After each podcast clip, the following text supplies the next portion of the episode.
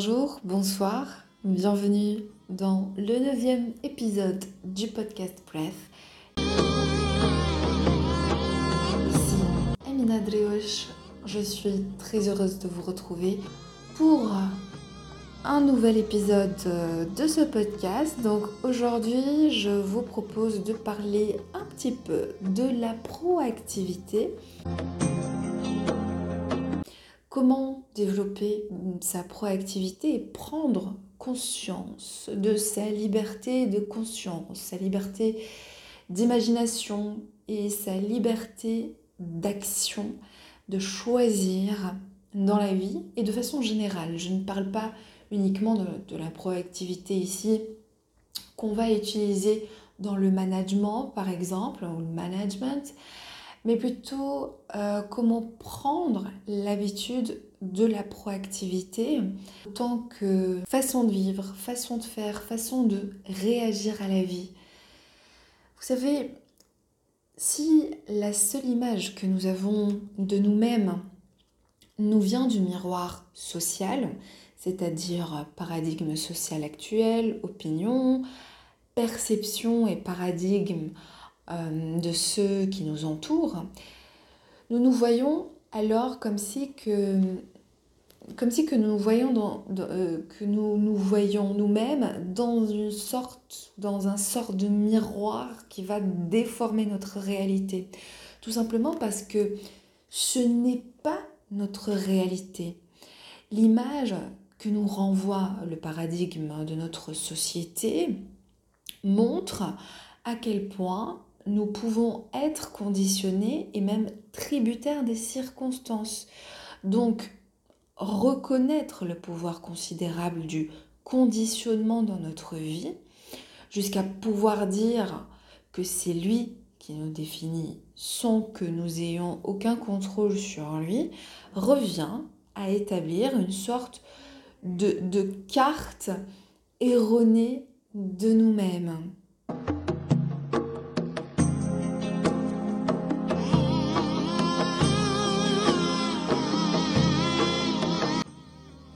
D'abord, j'aimerais vous parler d'un petit livre qui m'inspire beaucoup. Il s'agit euh, des sept habitudes euh, de ceux qui réalisent tout ce qu'ils entreprennent euh, de, de l'auteur Stéphane R. Covey. Donc tous les livres de ce monsieur m'inspirent et j'en suis vraiment fan. Pour l'histoire, ça fait maintenant trois ans que j'ai décidé de quitter mon CDI euh, à l'ambassade d'Algérie au Caire pour, euh, pour me former au développement personnel, au métier du bien-être et de l'accompagnement bien-être, pour en faire mon métier donc. Et quand j'ai décidé de voyager, ça fait de ça deux ans, j'ai quitté mon, mon appartement, j'ai quitté ma vie euh, stable pour voyager, me former tout en voyageant entre-temps, j'ai décidé de devenir un peu plus minimaliste parce que tout simplement j'ai décidé de ne pas avoir de domicile fixe mais plutôt de, voyager un peu. Euh, les livres de, Stéphane Covey m'ont vraiment accompagné tout au long de ce voyage. Voilà pour, euh, pour l'histoire. Donc, et puis sinon, permettez-moi de vous raconter une petite histoire pour revenir à notre sujet.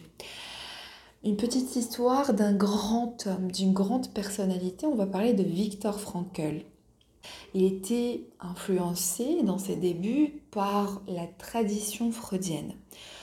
Frankl était aussi psychiatre, il était juif, et donc sous euh, l'Allemagne nazie, il fut déporté dans des camps de concentration. Et il a perdu donc ses parents, son frère et sa femme.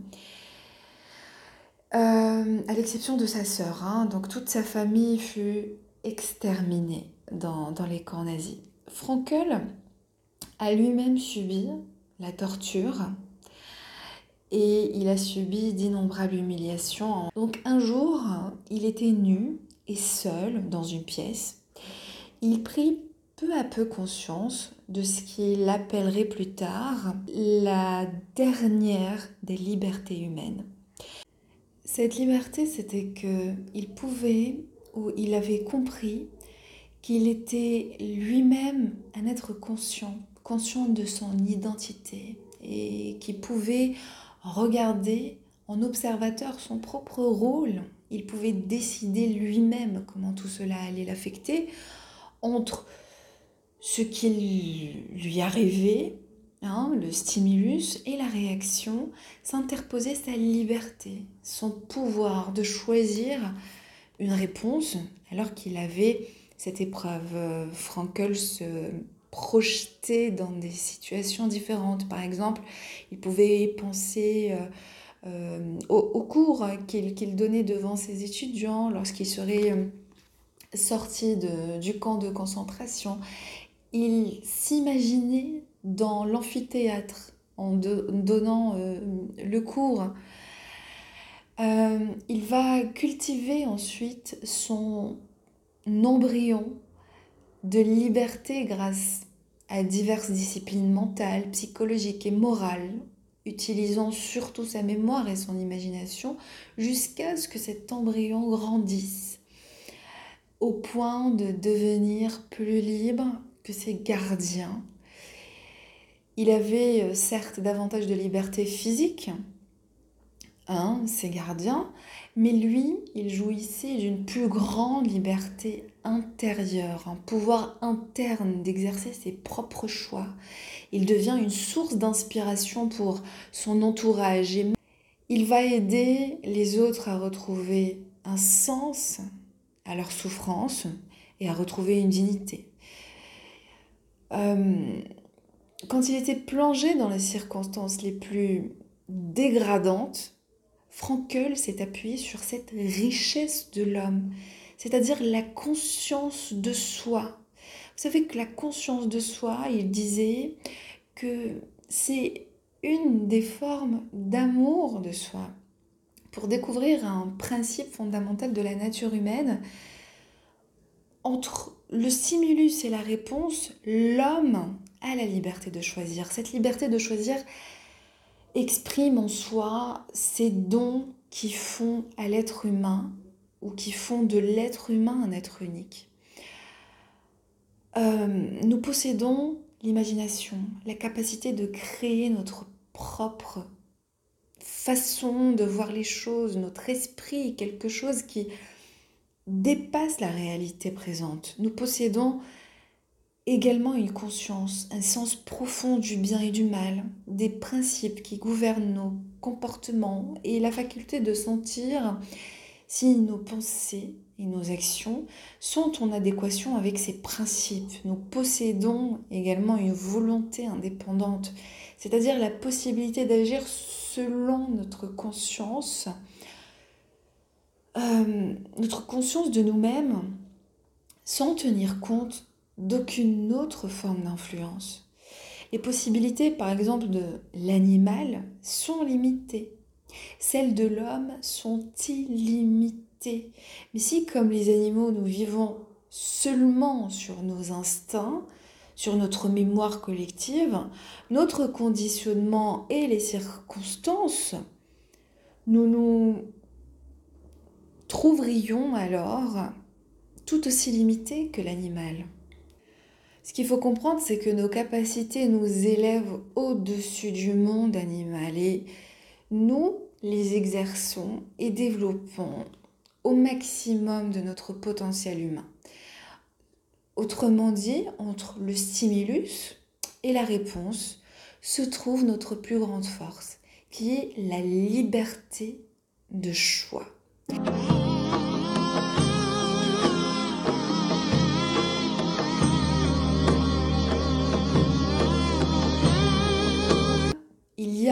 Bien entendu le déterminisme génétique, hein, selon lequel notre ascendance va dicter ce que nous sommes. Hein. D'après le déterminisme psychique, ce sont nos parents qui dictent euh, ce que nous sommes, euh, c'est-à-dire euh, votre éducation, votre vécu d'enfant, ont formé vos tendances personnelles et les structures de votre caractère. C'est pour cela que vous vous trouvez parfois intimidé devant un groupe de personnes ou un groupe trop important de personnes, ça peut arriver, tout dépend hein, la personnalité de chacun, mais c'est pour cela que par exemple vous pouvez vous, sentir coupable lorsque vous commettez une erreur, euh, vous vous souvenez bien entendu des scénarios émotionnels de votre enfance lorsque vous étiez vulnérable, sensible et dépendant de vos parents ou des adultes autour de vous. Donc, vous vous rappelez les punitions lorsque vous vous conduisez mal, le rejet, la, comparaison ou les comparaisons avec les autres. Donc, d'après le déterminisme social, c'est notre supérieur ou notre conjoint ou notre adolescent de, ou notre euh, ou la concurrence économique par exemple. Ou la politique nationale qui va dicter ce que nous sommes. D'accord? C'est-à-dire que c'est quelque chose ou quelqu'un dans la société est responsable de notre situation. D'accord? Ça, ça concerne beaucoup de personnes. Et euh, beaucoup de, gens fonctionnent euh, comme cela, avant d'être conscients. Euh, il y a aussi, il y a aussi de comment est constituée notre société. J'en ai parlé dans le, podcast précédent, c'est que l'humain s'est habitué à suivre le programme des autres. Je ne dis pas que les programmes de toutes nos sociétés, de comment fonctionnent nos écoles, nos universités, euh, que toute notre société est fondée sur quelque chose de malsain, ou qu'il y a du, mauvais partout. Mais c'était une façon à l'humain parce qu'il a...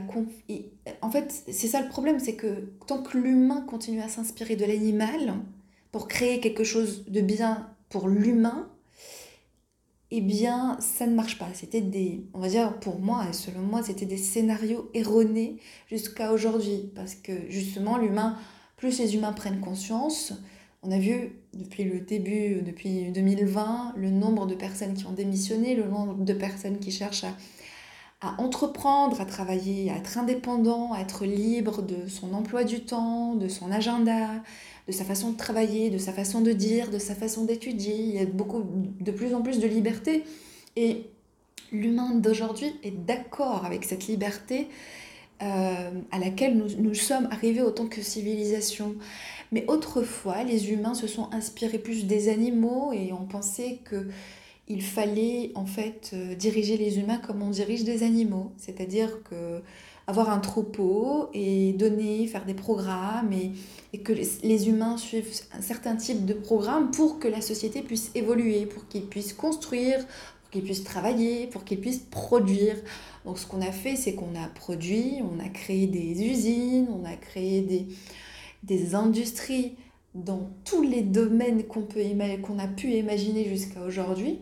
Et on a fait, euh, pour faire fonctionner ces industries-là, on a formé l'humain à une forme, de, je ne vais pas dire d'esclavage, mais d'esclavage moderne, qu'on le veuille ou pas, je vais utiliser le mot, même si c'est trop, parce que je voilà, j'ai toute la conscience de ce que le mot esclavage veut bien vouloir dire. Ce n'est pas de l'esclavage, mais on va dire que c'était une façon de, réfléchir, c'était une, forme d'intelligence, d'intelligence de l'époque. Donc, tant que les humains se sont habitués à suivre les programmes des autres euh, et, à fonctionner en fonction de ce que la société propose, de ce que ce qu'il y a autour de nous nous propose, eh bien, on a fait dormir, si on veut, en nous cette liberté de choix, cette liberté de conscience, cette liberté de choisir.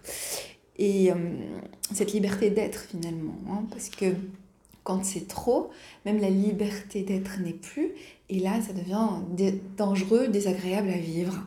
Alors, euh, c'est tout ce qu'on veut éviter. Euh, quand on est dans une démarche d'amour de soi, quand on est dans une démarche de conscience de soi, quand on est dans une démarche de développement personnel et spirituel, psychique euh, et même professionnel. Le nom du podcast, j'ai choisi le nom du podcast Breath, donc comme respiration et non pas respire, d'accord? Sans, le E à la fin. Donc, Breath sans le E à la fin pour dire respiration et non respire. Je n'ordonne pas la respiration, je, je, parle de la respiration en tant que soi. Et pour moi, le développement personnel, l'apprentissage sur l'être humain et les ressources que nous avons, les ressources premières, c'est-à-dire nous, autant que nature, autant qu'être, notre cerveau, et puis les ressources de la nature, toutes les thérapies euh, naturelles qui existent, etc. Enfin, ma façon de, de proposer des solutions euh, aux humains, pour moi, c'est vraiment une forme de respiration. C'est ce que j'ai envie de proposer aux autres, de respirer. Parce que au jour d'aujourd'hui, c'est vraiment très important. Surtout que ce sens a été euh, le sens qui a été touché euh, durant le, Covid et tout ce qui s'est passé durant la crise du Covid-19 euh, m'a appris que c'est très important de savoir respirer dans sa vie, dans tous les domaines de sa vie. Son corps, sa peau, ses pieds, son cerveau, sa façon de, réfléchir, sa façon d'appréhender l'avenir dans tous les domaines de la vie, en fait, ce rythme binaire euh, d'inspiration, d'expiration, le jour et la nuit, euh, la lumière et l'obscurité, ce couple yin et yang, tout dépend comment on peut l'appeler, on peut l'appeler de différentes façons, mais tout fonctionne comme ça. repos et activité, toute notre vie fonctionne de cette manière-là. Donc il y a des moments où le lâcher-prise est important. Il y a des moments où c'est vraiment important. Ça peut prendre du temps. Vous savez, quand je dis le lâcher-prise, je ne vous parle pas de votre séance de méditation de 15 minutes le matin et 15 minutes le soir.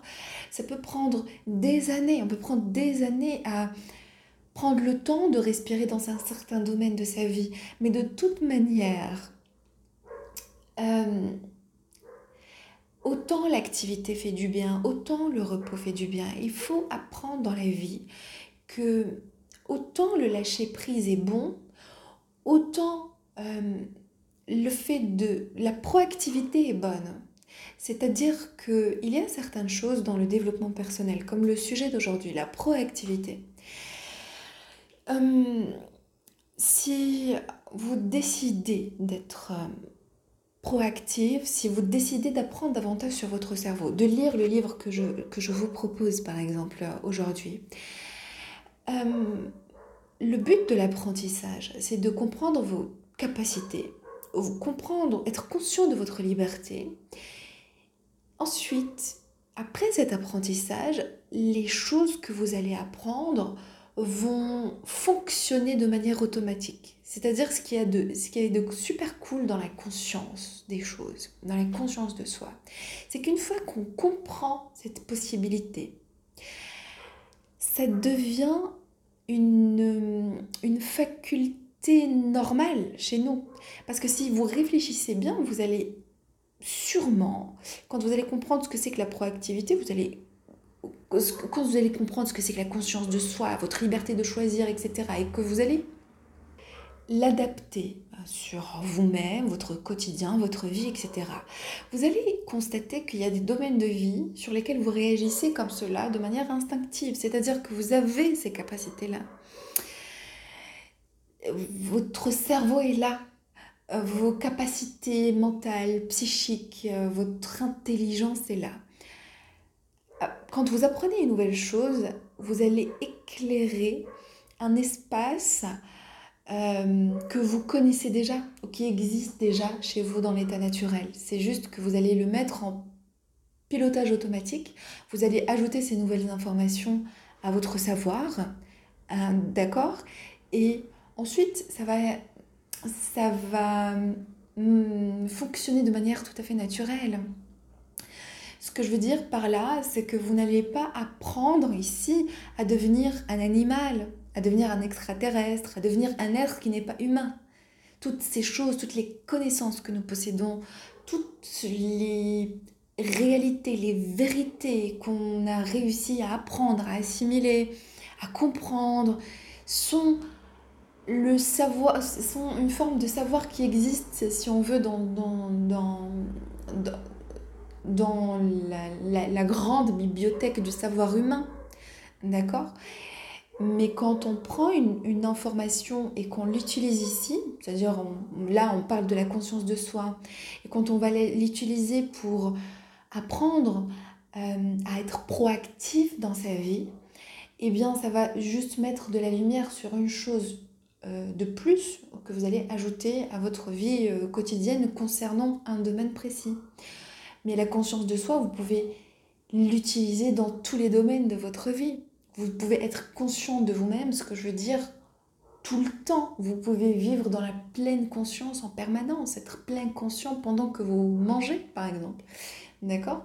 Être pleinement conscient quand vous goûtez un aliment quand vous mettez un aliment dans votre bouche, quand vous ressentez la texture, quand vous arrivez à sentir l'odeur et le goût hein, d'un aliment, là c'est une forme de pleine conscience, c'est une forme d'amour de soi parce que finalement l'amour de soi c'est quoi?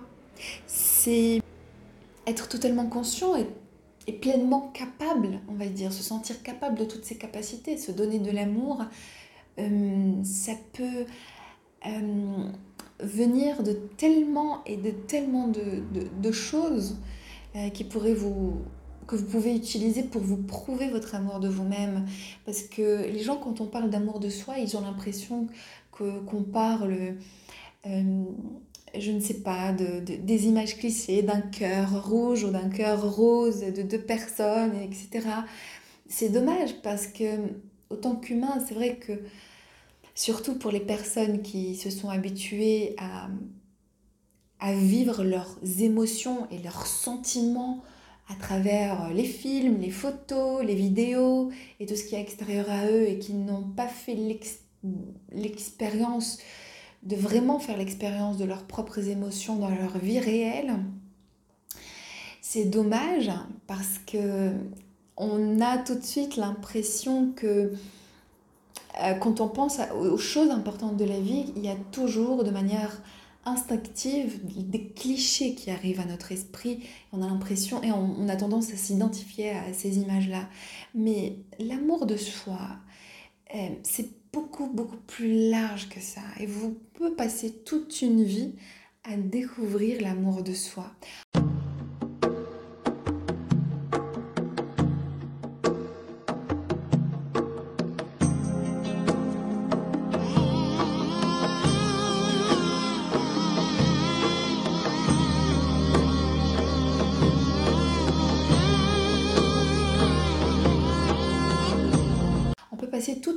Vie à découvrir tous les jours ce que c'est que l'amour de soi ou ce que c'est que la conscience de soi. Et on peut en jouir tous les jours. On peut en prendre plaisir tous les jours parce que l'énergie de l'amour est infinie et on ne se lasse pas de ce bon sentiment, contrairement à ce qu'on pense. D'accord? Parce que dans le...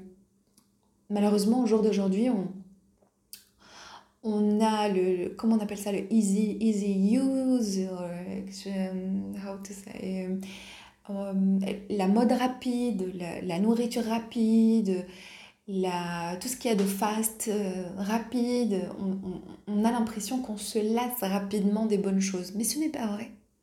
Ce n'est pas parce que quand on ouvre ou quand on prend son téléphone à la main qu'on a une quantité énorme d'informations, de vidéos, de, choses incroyables, euh, nouvelles qui viennent tous les jours, que ça voudrait dire qu'on va se lasser des bonnes choses de la vie. Ce n'est pas vrai, d'accord? On va, on va jamais se lasser d'être amoureux de soi-même. On va jamais se lasser euh, d'être euh, un être totalement conscient de soi-même. D'accord?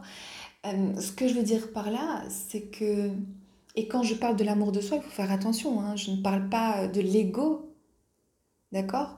Mais pour moi, euh, apprendre, c'est une forme d'amour de soi. Apprendre, bien manger, c'est une forme d'amour de soi.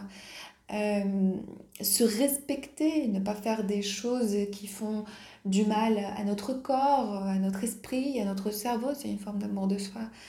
Euh, ça s'étend sur tous les domaines de notre vie. Si on ne s'aime pas, on a, pour moi, et selon moi, si on n'arrive pas à s'aimer correctement, c'est qu'on c'est qu'on n'a pas la capacité d'aimer autre chose parce que ça commence d'abord par soi, contrairement à ce qu'on pense. Si vous pensez que vous aimez vos enfants plus que vous, si vous pensez que vous aimez votre partenaire plus que vous, si vous pensez que vous aimez vos parents plus que vous, c'est que vous ne les aimez pas. D'accord? Parce que l'amour, c'est une expérience interne qui se ressent de l'intérieur de vous.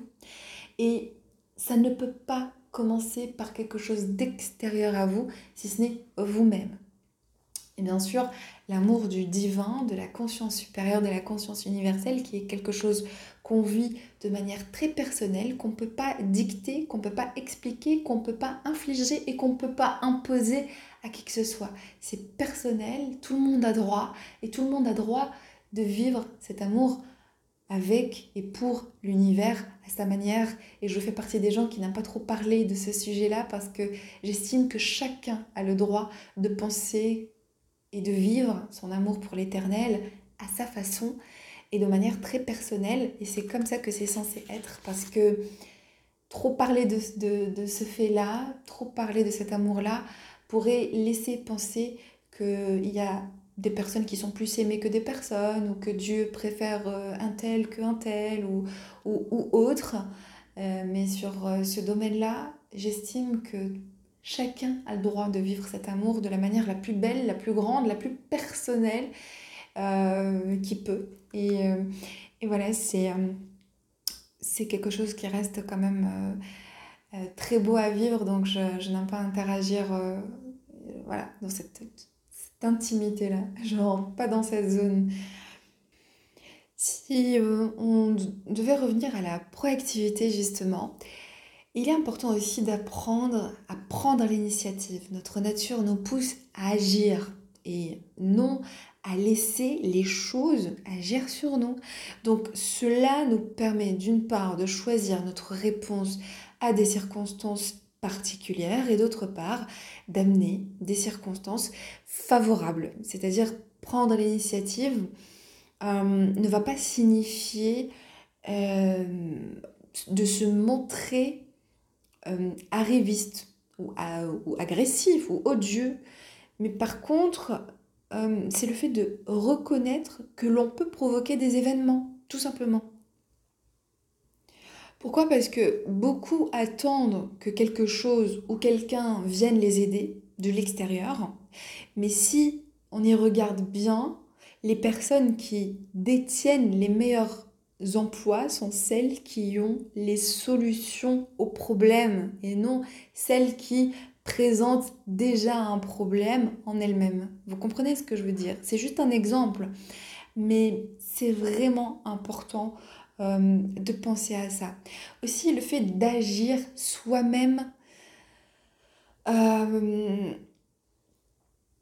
ou de prendre l'initiative, c'est-à-dire qu'à mesure que vous apprenez davantage sur le fait de prendre des initiatives, vous allez peu à peu développer en fait ce sens proactif. Qu'est-ce que ça veut dire? Ça veut dire que chacune des habitudes, des bonnes habitudes, des nouvelles résolutions que vous allez prendre, d'accord? Donc par exemple, prendre des initiatives, euh, agir soi-même. Donc chacune de ces habitudes va faire reposer sur vos épaules la responsabilité de l'action.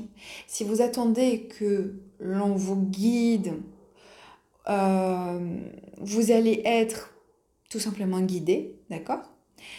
Mais si vous prenez l'habitude d'agir, vous allez supporter mal le fait d'être guidé. Donc là aussi, c'est important de savoir de faire l'équilibre sur chacun de ces domaines, euh, des domaines de la vie. D'accord? On peut pas, il y a des choses sur lesquelles il faut, il faut se laisser aller. D'accord? Il y a des il y a des... on ne peut pas prendre le contrôle sur tout. Autrement, notre vie va être, euh, comment dire, euh, ne va pas être très agréable. Il y a des domaines de la vie, on va se laisser aller naturellement, ou se laisser guider. C'est tout à fait normal.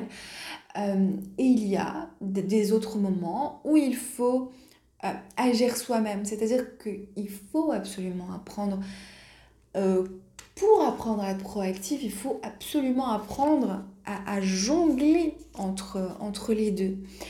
Il faut aussi être conscient et être à l'écoute de, de, ses propres paroles parce que nos attitudes et nos comportements vont découler de nos paradigmes. D'accord? Je dis souvent, les mots les plus importants et qui nous influencent le plus sont les mots que nous disons à propos, que nous disons à nous-mêmes à propos de nous-mêmes. Donc, il nous est possible, si nous employons notre conscience de soi pour les étudier, de voir en eux la nature même de nos repères, d'accord? Nos mots sont importants. Euh, nos paroles constituent d'excellents indicateurs de notre degré de proactivité.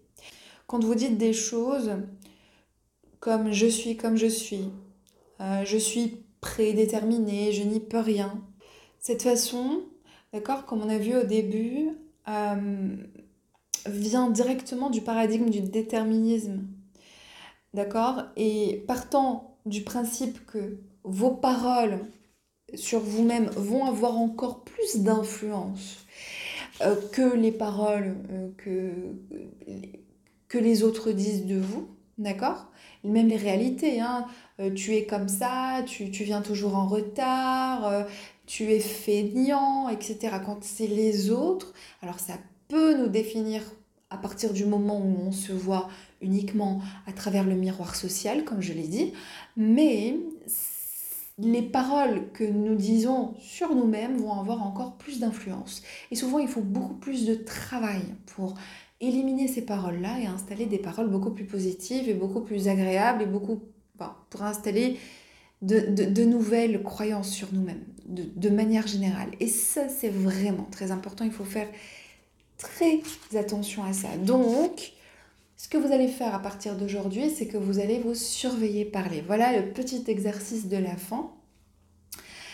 En général, euh, quand on dit quelque chose de pas bien sur soi, quand on continue à affirmer des choses incorrectes ou des choses, des choses malsaines sur soi, des choses négatives sur soi-même, on ressent quelque chose. Physiquement, on peut ressentir quelque chose de désagréable. D'accord?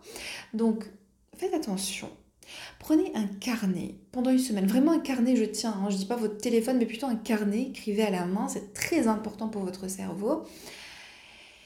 Et à chaque fois que vous vous écoutez dire des choses à propos de vous-même négatives ou déterminantes, mais dans le mauvais sens, qui ne vous servent pas, vous allez noter ces paroles-là. Et puis, au bout d'une semaine, une semaine, vous allez relire. Souvent, c'est difficile. Hein. Je ne sais pas si ça vous arrive, mais c'est pas facile de se relire. Hein. Donc, vous allez vous relire, pas uniquement euh, concernant l'écriture, by the way, euh, mais des fois, c'est compliqué de, de, se lire, euh, surtout quand il s'agit de choses qu'on pense qu'on va juger. Donc c'est très important d'avoir dans votre esprit, je ne vais pas juger, mais je suis dans une perspective, dans une initiative où je vais être ou exercer ma liberté de choisir, ma conscience de moi-même et, puis aussi mon amour pour moi-même pour élever ma parole envers moi-même à un niveau supérieur, pour faire preuve d'amour envers moi-même parce que je le mérite. D'accord? Voilà, on part de cette initiative-là. Vous n'allez pas être le juge, hein, parce que vous pouvez être un juge beaucoup plus euh, difficile qu'un juge externe, d'accord Quand vous ne travaillez pas avec un coach, un professionnel de l'accompagnement, un psychologue, et que vous vous jugez, vous, enfin, vous, faites ce genre d'exercice vous-même, il est très important d'être au clair. Quand vous allez une semaine après lire ce que vous, vous écrivez, toutes les affirmations finalement que vous dites à propos de vous-même, soyez dans cet esprit-là. J'exerce une forme euh, d'exercice, de développement personnel. Voilà, je fais ça pour mon bien, je ne juge pas. Si je vois ou je constate qu'une parole est, dénigrante ou désigne euh, ne me ne reflète pas ma personnalité ou que je, je, voilà, je refuse de, d'affirmer sur moi-même ou me fait du mal ou peut me porter... Euh, voilà, voilà. Vous, allez être très gentil avec vous-même. Vous remplacez tous les mots que je dis là avec vos propres mots, vos propres phrases. Vraiment personnaliser cet exercice-là. Et ensuite, vous allez vous lire. Dès que vous voyez les paroles qui ne vont pas, vous faites tout de suite l'exercice de remplacer juste les paroles négatives par des paroles beaucoup plus positives, beaucoup plus bienveillantes. Choisissez, d'accord Vous avez des dictionnaires, voilà. Moi, le, français, vous savez que, avant de, clôturer ce podcast, je vous raconte un peu quand, euh, quand je commençais à me former, parce que je vous ai parlé ça au début de ce podcast, quand je, je commençais à me former pour ce nouveau métier de coach et, et que j'ai compris ou que j'ai décidé de commencer à partager, à parler, à écrire, etc., j'ai beaucoup réfléchi sur la langue. Je me suis dit, mais avec quelle langue je vais parler? Parce que je suis, je parle plusieurs langues. D'abord arabe, mais pas uniquement arabe, euh, déjà l'arabe académique, mais ensuite le, le, le dialecte égyptien, parce que j'ai étudié et en Égypte. J'ai fait mon lycée, tout mon lycée en Égypte et euh, du préscolaire, même la maternelle, jusqu'au collège dans une école égyptienne en Algérie.